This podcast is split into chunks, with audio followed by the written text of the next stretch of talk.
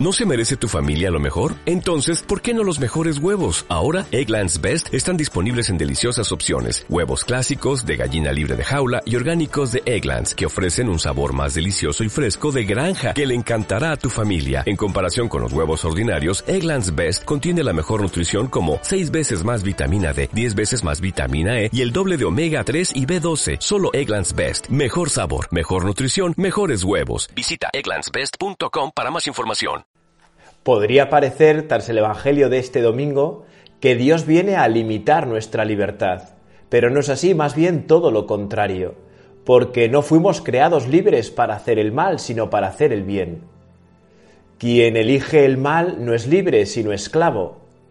Nuestra sociedad se cree más libre por poder hacer lo que quiera, cada vez hasta extremos más aberrantes. Esta semana se ha concedido más derechos a los perros que a los bebés en las tripas de sus madres, que pueden ser abortados desde los 16 años sin consentimiento paterno hasta las 22 semanas de gestación sin grandes dificultades. Encima no se puede informar de otras opciones para evitar el aborto, que supone un mal tanto para el padre como para la madre y por supuesto para el niño o la niña que está en su seno.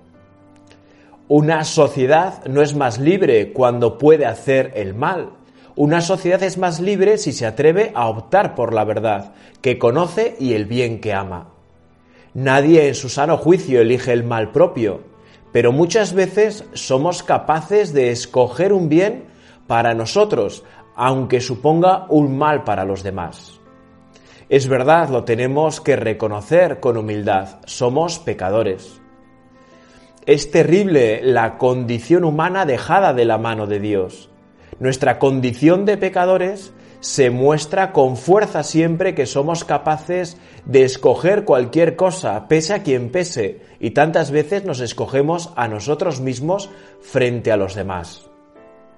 Jesucristo ha venido al mundo para sanar nuestra condición de pecadores, para darnos un corazón nuevo, un corazón de carne, un corazón misericordioso, un corazón dispuesto a perder para ganar. Jesucristo ha perdido para que nosotros ganemos, ha perdido su gloria apareciendo como uno de tantos, para que nosotros seamos en verdad hijos e hijas de Dios. Ha perdido la vida para que nosotros ganemos el cielo, la vida eterna. El camino de los diez mandamientos, restaurado por Jesús en su sentido original, no viene a limitar nuestra vida, sino a que nuestro amor se extienda a todos, comenzando por Dios, siguiendo por los más necesitados, como veíamos en las bienaventuranzas hace 15 días, siguiendo por todos aquellos que nos encontramos a nuestro paso en el camino de la vida.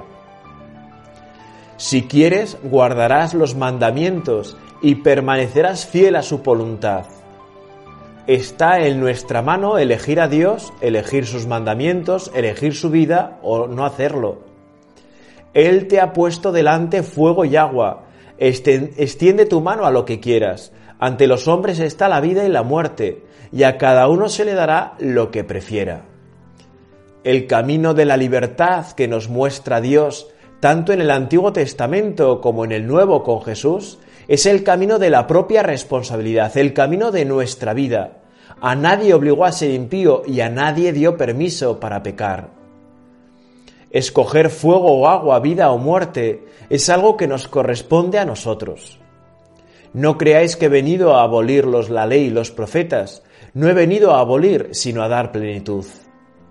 Los diez mandamientos que resumimos en el amor a Dios sobre todas las cosas y al prójimo como a nosotros mismos. El mandamiento nuevo del amor, de amarnos los unos a los otros como Jesús nos ha amado no son sobrecargas a nuestra propia vida, losas que amenazan con sepultarnos por un peso superior a nuestras fuerzas, cargas que nos aplastan.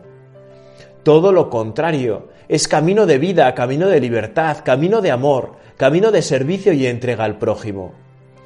No es suficiente con no hacer el mal, tenemos que llenar nuestra vida de bien, de vida. Nada obliga más en esta vida que el amor pero todas sus obligaciones, en vez de encadenarnos, nos liberan.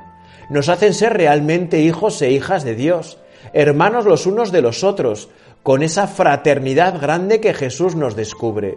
Jesús hoy es muy claro. No es suficiente con no matar. Hemos de buscar hacer todo el bien que podamos en la vida de los demás. Lo primero respetándola desde su inicio en la concepción hasta su muerte natural al final de sus días. No es suficiente con no cometer adulterio si lo deseamos en nuestro corazón, si miramos a la mujer o al marido del prójimo con deseos desordenados, buscando lo que no corresponde, rompiendo familias. No es suficiente con no jurar en falso, no hay que jurar por nada, es suficiente con nuestra palabra, con nuestra honestidad, nuestro sí, nuestro no, ser hombres y mujeres de palabra. Ama y haz lo que quieras, decía San Agustín. Si callas, calla por amor. Si hablas, habla por amor. Que el amor sea lo que dé sentido a todas tus obras. El que ama cumple la ley entera. Y como nos dice hoy Jesús, ese será grande en el reino de los cielos. María, ayúdanos a vivir amando, haciendo el bien a todos, eligiendo el camino de Dios.